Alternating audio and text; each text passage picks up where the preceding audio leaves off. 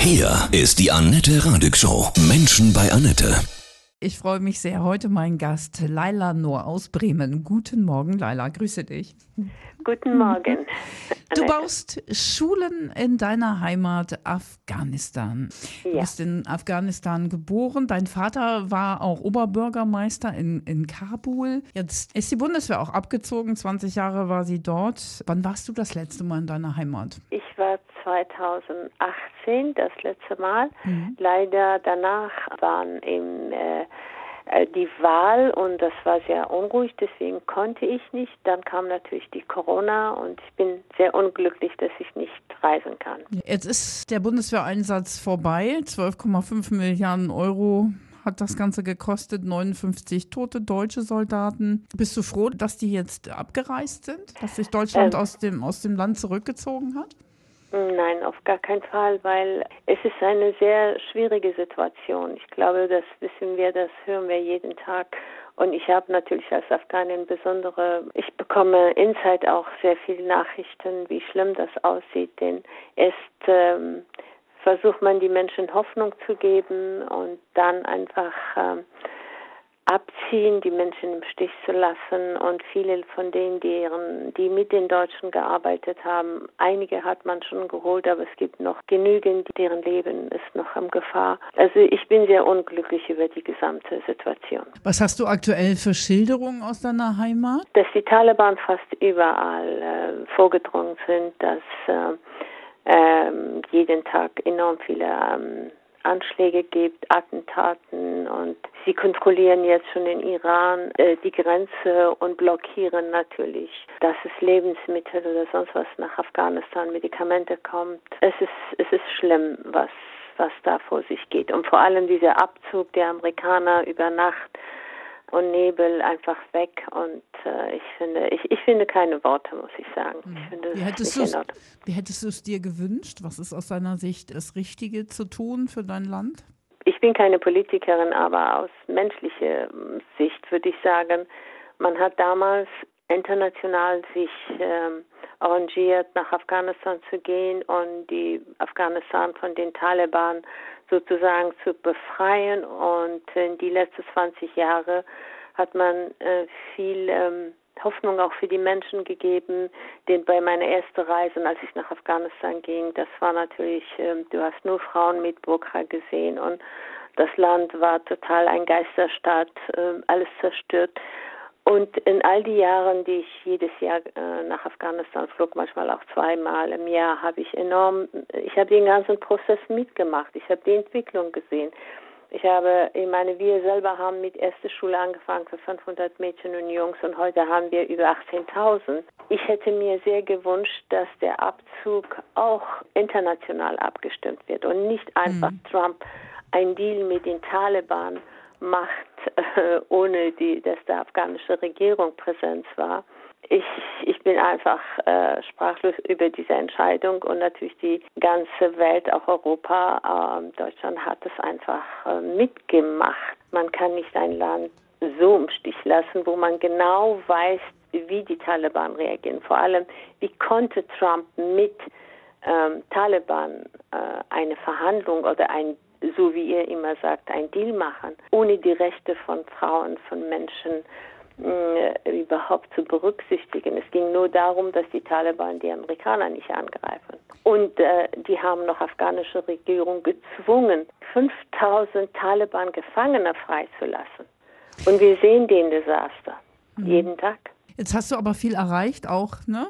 indem Ja. du viele Schulen mm, gebaut hast. Wie, wie, wie steuerst du das von zu Hause aus, von Bremen? Ich ähm, habe eine, nach meiner ersten Reise, also als ich in Afghanistan war, vor der Reise, wir sind von ähm, einer Gruppe von Frauen, die bundesweit in Deutschland ähm, engagiert waren, sind wir von sechs Bundesministerinnen in Berlin, darunter Frau Victoria Xeil, eingeladen, damit wir die Frauen in Afghanistan unterstützen. Und als ich die Frauen zusammen damals in Berlin gesehen habe, da kam mir die Idee, warum sollen wir nicht gemeinsam einen Verein gründen und gemeinsam die Menschen helfen. Ich war, ich bin selber Ich lebe seit ähm, 41 Jahren in Deutschland und seitdem ich bin selber immer engagiert. Ich habe mich immer eingesetzt. Mhm. Aber ich dachte, mit einem Verein kann man es viel besser. Und wir haben dann den Independent Afghan Women Association gegründet. Dann flog ich nach Afghanistan und äh, wie gesagt, das war für mich wie helfen wir, wo, wo fange ich an? Und als mhm. wir da kamen, ich meine, als ich nach 25 Jahren zum ersten Mal in mein Land war, ich habe das Land nicht erkannt. Es war ein Geisterstadt und äh, es war sehr tragisch und äh, ja, dann habe ich Schulen besucht. Wir sprechen von Schulen. Es gab keinen Tisch, keinen Stuhl. Die Kinder waren bei minus 10 Grad, 15 Grad auf dem nackten Boden. Aber sie waren glücklich, was zu lernen. Mhm. Und das hat natürlich mich sehr bewegt, weil Bildung ist der ähm, Schlüssel zum Leben und, und die Kinder sind die Zukunft des Landes. Somit habe ich hier ähm, angefangen, bei den deutschen Freunden das zu vermitteln und auch ich habe Vorträge gehalten und, und dann sammelst du auch Spenden, ne? Ja, mhm. und mhm. weißt ich bin auch ziemlich schon lange bekannt gewesen damit, weil ich nicht nur nach dem 11. September mich engagiert habe. Die Menschen wussten und äh, dann kam von den wunderbaren deutschen Freunden große Unterstützung, große Hilfe. Nach sieben Jahren hat dann auch BMZ angefangen uns, nachdem die unsere Arbeit gesehen haben, nachdem Frau Marie-Louise Beck in Afghanistan war und sie hat die Schulen mit mir besucht und sie war sehr begeistert, was wir erreicht haben. Und dann hat sie uns unterstützt und mit BMZ gesprochen. Kannst du mal so eine Reaktion vielleicht von einem Schulleiter erzählen? Also die Reaktion war großartig. Ich erzähle dir nur von der ersten Schule. Mhm. Ähm, als ich da war und ich habe gesagt, wir bauen eine Schule und ich suche nicht die Schulen direkt in Kabul, wo jeder geht. Ich suche ähm, in weiten Dörfern, wo wirklich die ärmsten Menschen wohnen, wo keiner sich um diese Menschen kümmert. Mhm. Und daher habe ich einen Tipp bekommen. Ich bin, das war, es ist so 60 Kilometer weit von Kabul in einem kleinen Dorf, wo niemand sich interessiert. Und wie gesagt, das war so eine sogenannte Schule. Der Direktor hat ähm, den Grundstück gehörte sein Vater, aber eben, wie gesagt, es, es gab nichts, kein Tisch, kein Schirm. Wenn es geregnet hat, mussten die Kinder nach Hause gehen. Äh, teils hatten die unter Zeltunterricht bekommen, teils ohne Zelt. Auch die Lehrer und Direktoren waren ähm, ohne jegliche Raum und die haben uns dann diese Grundstück zur Verfügung gestellt und sieben Monate später war die Schule fertig und das ist eine große Anerkennung, große Dankbarkeit. Diese kleine Schule, was wir damals gebaut haben für Mädchen und Jungs, waren damals 500 Mädchen und Jungs. Und mhm. heute sprechen wir von 3500. Mhm. Und das ist, alle unsere Schulen sind inzwischen Gymnasium. Und tausende von unseren Schülern gehen zur Uni und ähm, studieren. Und einige Frauen, das Mädchen unserer, dieses Mädchen mit der gelben Blumen von Java, die ist damals in der erste Klasse gegangen und heute ist sie als Lehrerin und unterrichtet in, der, mhm. in dem Gymnasium selbst. Also ich denke, wir haben viel erreicht für diese kurze Zeit und dieser kleine Verein. Und dank eben diese wunderbare Freunde in Deutschland und Unterstützer. Und das ist für uns unendlich äh, schmerzhaft, wenn man sieht, dass jetzt, wenn die Taliban kommen und die Mädchen und Jungs nicht mehr zur Schule gehen dürfen. Mhm. Hast du Hoffnung, dass das Land von sich selbst aus äh, das schafft, diesen Krieg zu beenden? Ich kann es nur beten und mhm. hoffen. Mhm. Aber das Problem ist, geostrategisch gesehen, Afghanistan liegt im Herz des Asiens. Und die Interesse von Nachbarn, wir haben leider auch die Nachbarn, die große Interesse haben, besonders Pakistan. Von wo sind die meisten Taliban gekommen und wo, wer war der Bin Laden und wo hat man Bin Laden wiedergefunden? All das macht das Frieden in Afghanistan noch mhm. viel schwieriger. Mhm. Und äh, manchmal, manchmal hoffe ich mir, ich denke, ich wünschte, die wären da alle nicht einmarschiert damals, so mm, vor 20 Jahren. Vielleicht hätte das Land jetzt in diese 20 Jahre einen Weg für sich gefunden. Mhm. Aber die sind gekommen, sie haben Hoffnung gegeben, es gab äh, Fortschritte und ich sehe selber die Entwicklung und die wunderbare, kluge Mädchen und Jungs.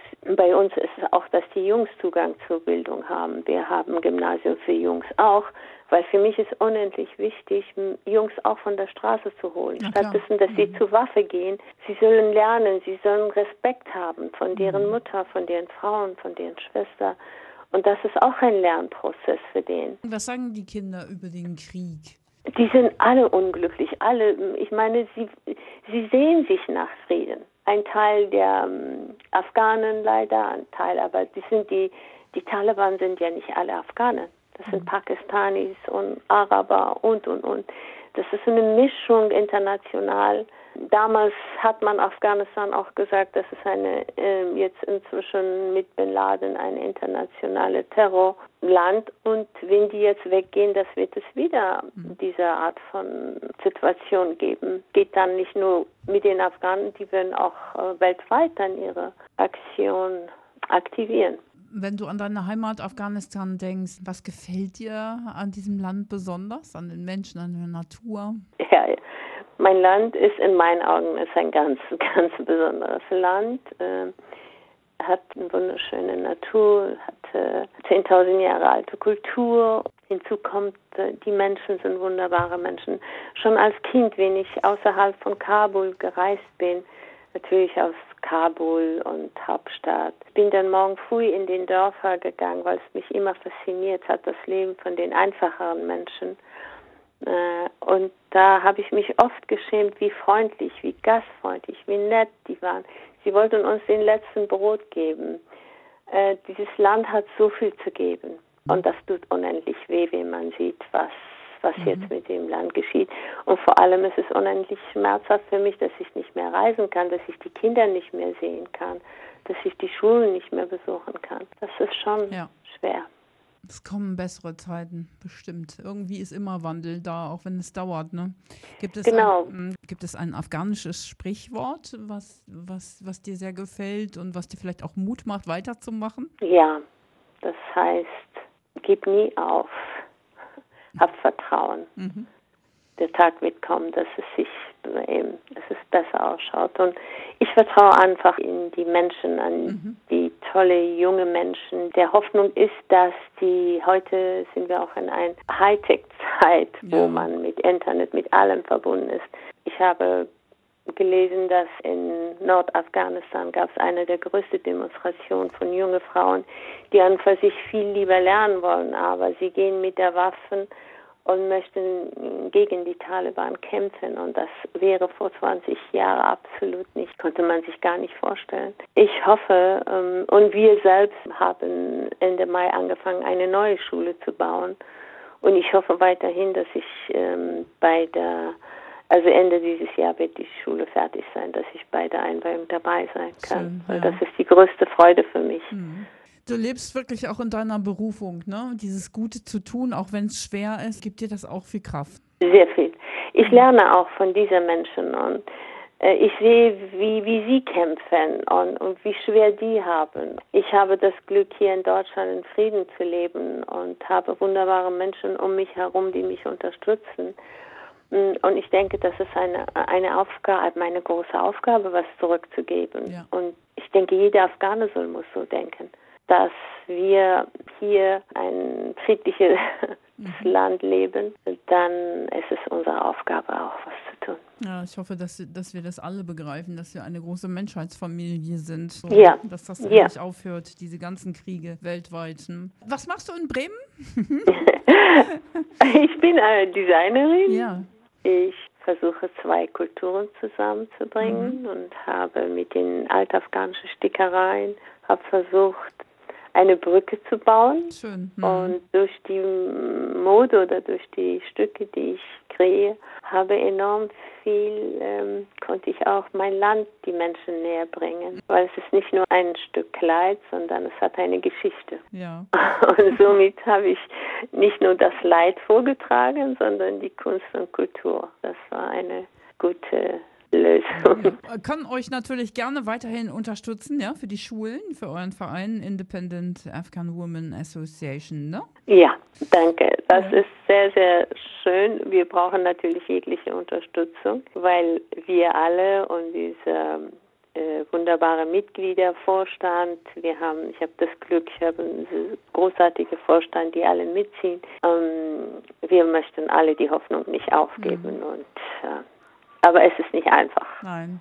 Die Nachrichten ähm, machen uns alle. Ja, jetzt gerade überschlagen sie sich auch leider ganz ja. aktuell. Ne? Ich, ja. leider, ich wünsche dir von Herzen alles, alles Gute und ich finde es großartig, dein Engagement. Dankeschön. Danke Grüße nach Bremen, ne? Ja, ich danke.